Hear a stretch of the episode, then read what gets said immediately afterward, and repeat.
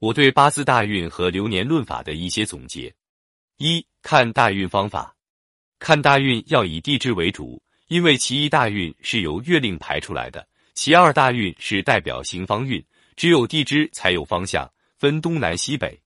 所以人们所说你现在是行东方运等，就是这个意思了。如果大运地支为喜用神，十年中总体是风光的，忌神的流年也不要慌，也会发达。忌神流年只代表赚钱不开心，会遇到小人或其他小事情不顺，但是总体赚的钱要多。只要忌神没有伤到用神，此年照样发达。如果流年伤到用神，会破邪财，但总体上赚钱还是要多。而大运为忌神时，此十年在事业上也没有大的发展，不会发财。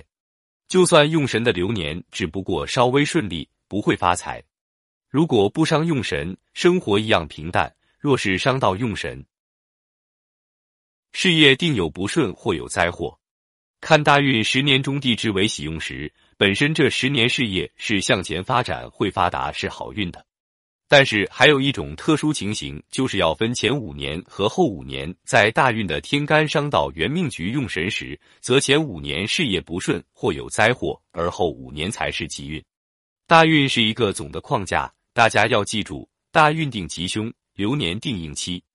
二看流年方法，我分成三点来讲：一五行干支运用，天干代表外向，天干一般不体现吉凶。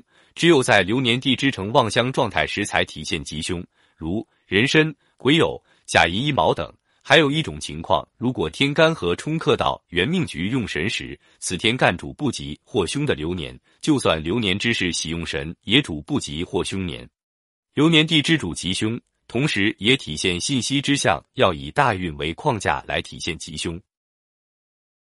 二吉神与凶神在流年的运用，吉神。正财、正印、正官、食神、中神、比肩、偏财、吉神在流年为喜用神时，做事得心应手，麻烦事少，百事顺利；吉神在流年为忌神时，就算有灾祸，也是轻微，也能解决，只是做事不太顺利。凶神伤官、七杀、劫财、消神、伤官、七杀、劫财、消神在流年即使为喜用神，也有不好的事发生。消神好些，其他三个比较严重。